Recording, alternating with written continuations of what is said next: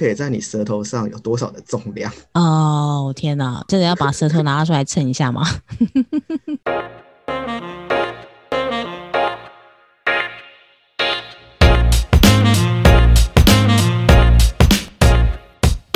嗨，大家好，我是 Vinny，欢迎收听 Vinny 扛杯，为你干杯。品酒是一种生活态度，也是传达情感的一种方式。这个频道将会分享着许多酒类的背景故事，偶尔也会邀请酒界达人们来客座闲聊，跟着我们一起愉快的前进这个微醺时刻。为你干杯，为你干杯！嗨，大家好。最近呢，停了一段时间没有发新的 podcast，主要是因为手边呢刚好有几个讲座跟课程在忙，所以延误了上节目的时程。那今后呢，我会尽量一个礼拜维持两到三集的节目持续的上架，也希望大家能够继续给我这个 podcast 新手支持与鼓励。那今天的主题呢，有一点点反骨跟靠背，好像主要是这样子类型的节目收听率会高一点，是吗？那总之，我们今天来试试看吧。今天很荣幸呢，邀请到一位日本酒界的从业销售人员，来跟我们聊聊身为日本酒的业务会遇到什么样的奥配。也希望借由这些对话分享，让大家对日本酒的世界呢有更多不同的看法。Hello，赖先生你好，听说你们有卖日本清酒，那请问你们有卖赖记吗？呃，不好意思，我姓彭，不姓赖。呃，我们这边没有卖赖记，但是我们这边有卖踏记，那也就是所谓的打赛。请问您要的是赖记呢，还是踏记呢？呃，我确认一下。好，OK。关于赖记呢，我们似乎常常听到长辈说，我们家的赖记呢放在床底下呢五年了，现在应该很值钱了吧？呃，这个时候呢，我也跟大家说，就说，哎，其实啊，我在从业的时候常常遇到这样的客人，然后，哎，我那个赖记呀，或者是他们会说专业一点，说我那个踏记呀，床下放了不止五年了，我放了快十年了，现在应该很好喝吧？然后。我这时候又不能当着面跟这位客人说哦，好值钱哦。我只好说，呃，先生，如果说你的这个您所谓的赖记旁边还有一些像是响十七啊、响十三啊、黑金刚的高粱啊，甚至有所谓的麦卡伦紫钻，我相信它绝对绝对很值钱。但是如果您说的清酒的话，呃，迷你。您觉得它现在还值多少钱呢？这真是个好问题。其实基本上呢，关于日本酒的一个储藏环境啊，我们可以跟各位分享呢。其实要注意的点还蛮多的，其中比较重要的呢是关于紫外线跟高温的一个保存。那因为日本酒呢受到紫外线的影响呢，可能在短短几个小时之内就会变成了黄色或是茶色。同时呢，可能会产生一些劣化的臭味，所以呢，一般日本酒呢，最推荐的理想保存温度呢是五度到十度左右。那除了这个保存的问题呢，这个是大家非常注意的点，这样子。那除了很常被问到赖季之外呢，Peter 还有没有遇到一些其他很奇怪的一些问题呢？当然有喽，像可能就是说。很多人会环岛啊，然后其实台湾的很多米种也喝了很多，就所谓的酒类也喝很多，就说，哎，我去花东啊，我们的原住民都小米酒。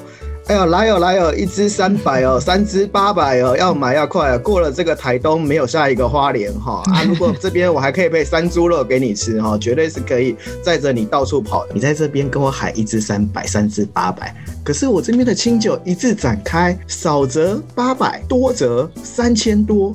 那我最便宜还是你的三支哇！我要怎么跟你？所以你的三千是一打的意思吗？哦。好可惜，我没有卖啤酒。那啤酒三千也算是很好的啤酒了，所以我只能说，如果你要去花东买小米酒，哎，直走左转哦，我们其他地方有卖，我这边是清酒归位，真的可能无法，呃，满足这位尊贵客人的需求。哦，对，只要是来者是客。不过我也不得不说，我这边建议售价一字展开，我真的无法跟他说，哎。清日本的清酒没有这么这么的便宜。是的你你为什么为什么我们这边的清酒这么贵？那我到底要怎么跟他们解释我不是卖小米酒的呢？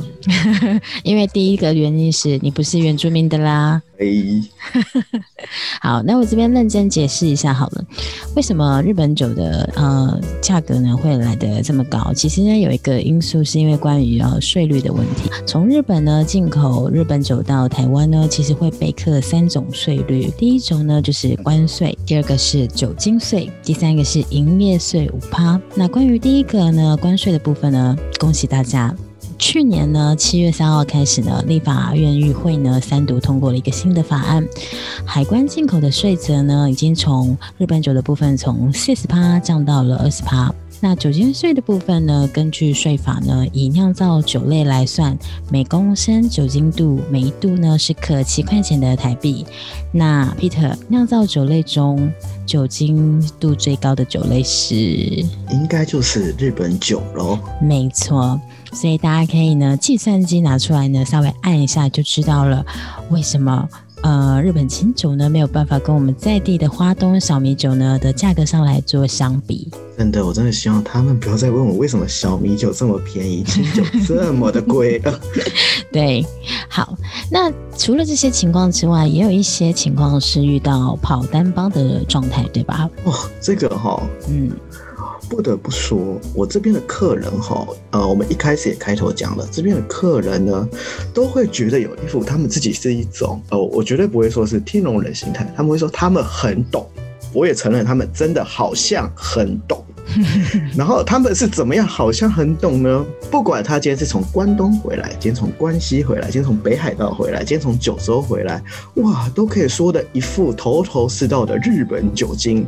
他们可以酒十四代八海山的好喝长，而今讲到一堆我看我听都绝对听过的东西，就好像他们从日本回来，要一句：呵，如果不是八二年的拉菲，我不要喝。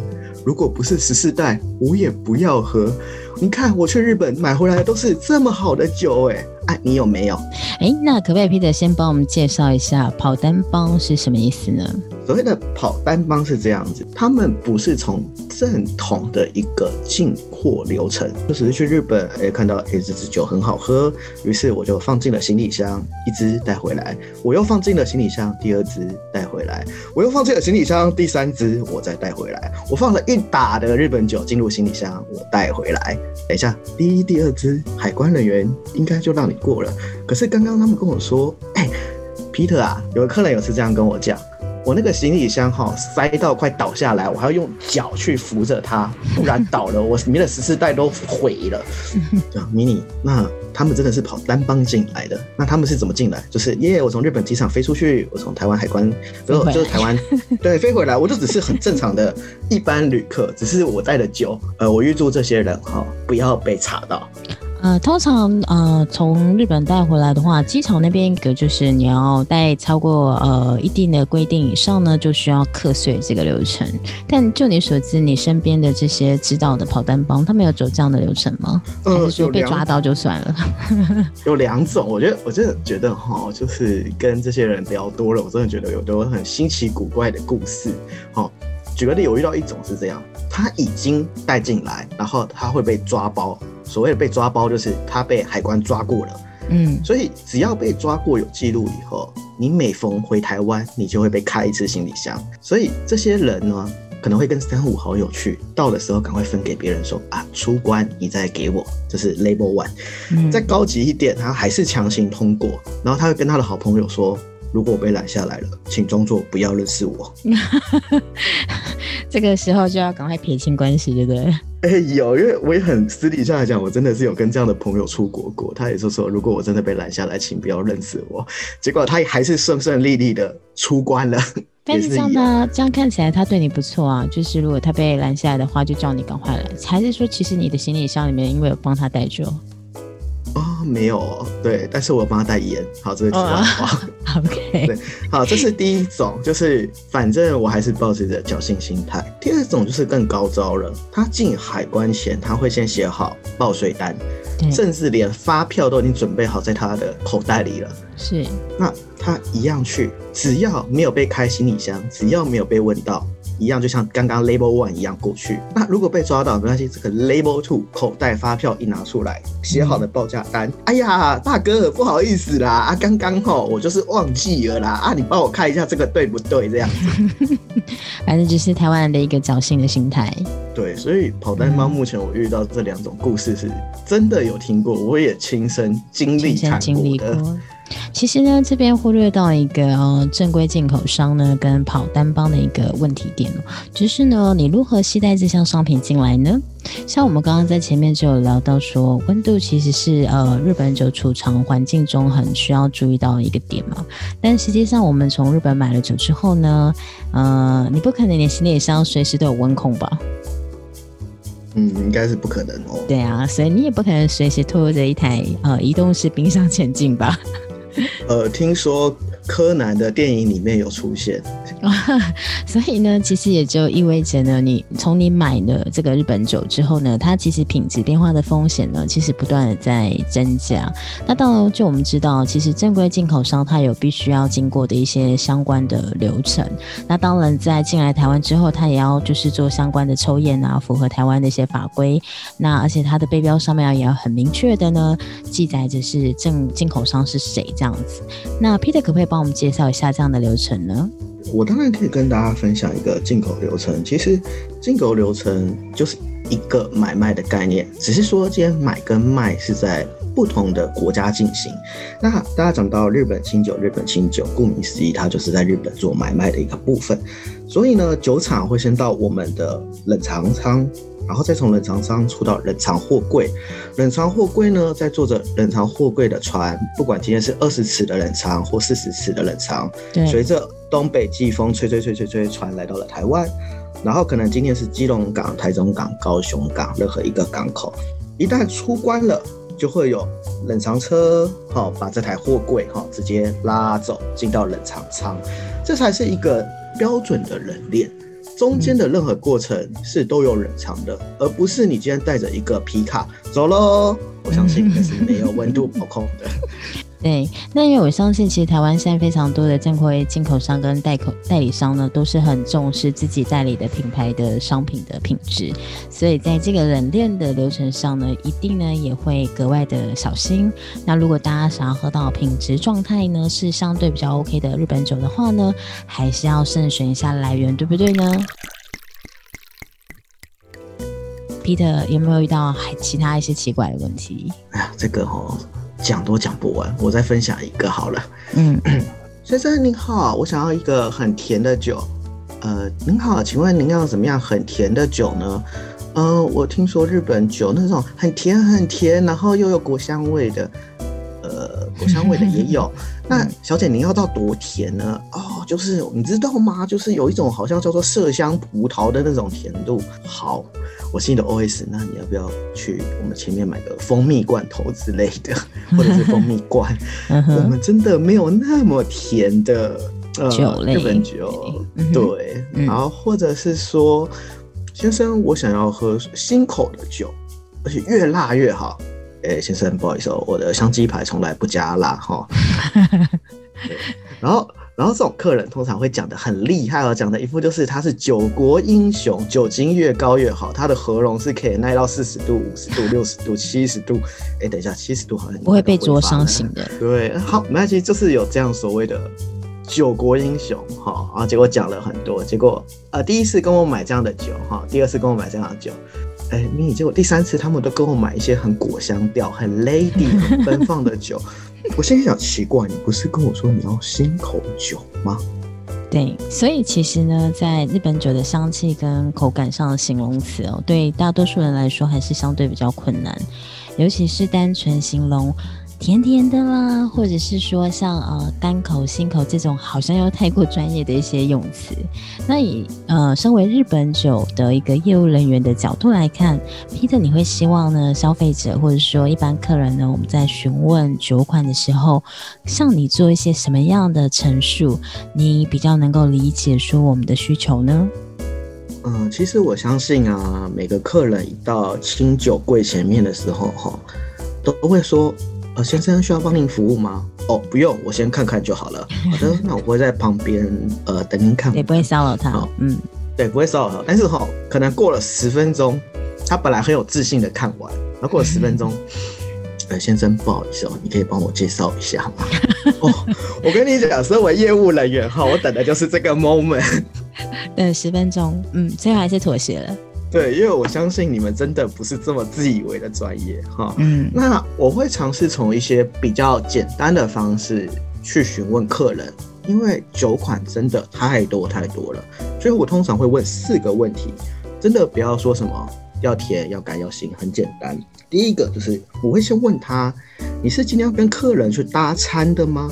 所谓的搭餐酒，嗯还是你今天是可能失恋啦，或者心情不好啊，或者是说嗯我今天只是想晚上小酌一杯，第一个是目的，对目的搭餐酒呢，还是单喝的酒？这是第一个问题。是好，第二个问题是，大家的鼻子虽然不是鹰钩鼻这么立体型的，但是嗅觉的体验还是很重要。对，所以通常我会跟哎这位先生、这位小姐问说，请问你是喜欢果香的呢，还是米香？就是所谓的原物料调的。这个也决定了蛮大的一个因素。所以先从香气来做一个形容。嗯，因为它毕竟台湾人还是会有点刻板印象，可是香气却是很直觉的。到了第三个，我就会问客人说：啊，你喜欢的是不甜的呢，还是甜的呢？嗯，口感上的陈述，对，口感上的陈述，因为很多来的可能还会有一点葡萄酒的底子，所以他会用英文直接问你 sweet, dry。OK，好的，那我当然是接招了。嗯 but 很多人其实也不需要讲到这么的专业，你只要说甜不甜，其实很够用了。所以第三个基本上只是口感的陈述啊，可能我喜欢稍微甜一点的口感，或者说啊，其实我比较喜欢像葡萄酒那种比较酸度比较高、比较 dry 一点的风格，这样子就已经很充足了，对吧？其实真的很充足了，嗯因为大家的嗅觉跟大家的口感上，其实并没有说像我们一些酒展常常去的人会有这么丰富的经验。那他们这样，其实大部分的客人是很够的了。嗯，是。那那第最后一个呢？最后一个第四个就是呃所谓的酒体，所谓的酒体就是说，你希望今天喝下去是轻松的，有如美女走过、漫步跳过的，还是你希望是厚重的，有如大叔般或者是行军般一步一步一步的踏上去？对我会用这四个方向：一，请问是搭餐还是单喝？嗯，二果香还是米香？三甜还是甜？以及最后你希望的是轻盈还是厚重？好，第四个我觉得对可能很多人来说会有点困难诶。如果说文学造诣不够，或是不够文青的话，可能或者是那种就是浪漫剧情小说没有看太多的话，可能形容不出来。哦，所以我这时候又会换一个方式，对你，希望它可以在你舌头上有多少的重量？哦天哪，嗯，真的要把舌头拿出来称一下吗？对啊，可是大部分的客人是可以理解的，老实讲。好，所以呢，呃，基本上，呃，上面这一些的陈述呢，如果不想要被呃从业人员啦，或者说业务人员呢无言以对，或是白眼翻翻的话呢，呃，建议大家可以试试看，从这几个方向来跟店家或业务沟通。那价格呢，其实可能也是有一些消费者会直接表表达的，对不对？哦，价格大家一定会啊，会是相当嗯的询问。告诉你我的预算是多少？嗯，对，因为也有些人说他可能已经听过太多有名的酒了，但是这些有名的酒其实到了台湾，就像我们刚刚聊到了关税问题一样，其实到了台湾，它并不是想象中的这么的是客人的目标价格带，所以一听他会马上给你一个反应。所以是不是我们就可以建议大家，就是从刚刚的重点整理，就第一个嘛，就可能它的目的性是什么，然后第二个呢，从一些多一些香气的描述啦，或者第三个就是口感上面的呃方向，最后一个呢，就是可能有可能是价格，也有可能是香槟的，就是你所引导的那一种，就是呃是主要轻盈型的啦，还是比较厚重型的那种方向去找，可能比较容易找到自己真正想要找寻的酒款。呃，我觉得是的，因为嗯其实买酒还是要目的性。你当然希望喝酒是能够 happy 的、开心的、愉悦的，嗯而不是说你买回去觉得这个介绍人员或者是这个价格带会让你有疙瘩在的，那我实在不推荐。那今天的内容就分享到这边，我们还有下集更精彩的内容，敬请期待哦！为你干杯，为你干杯。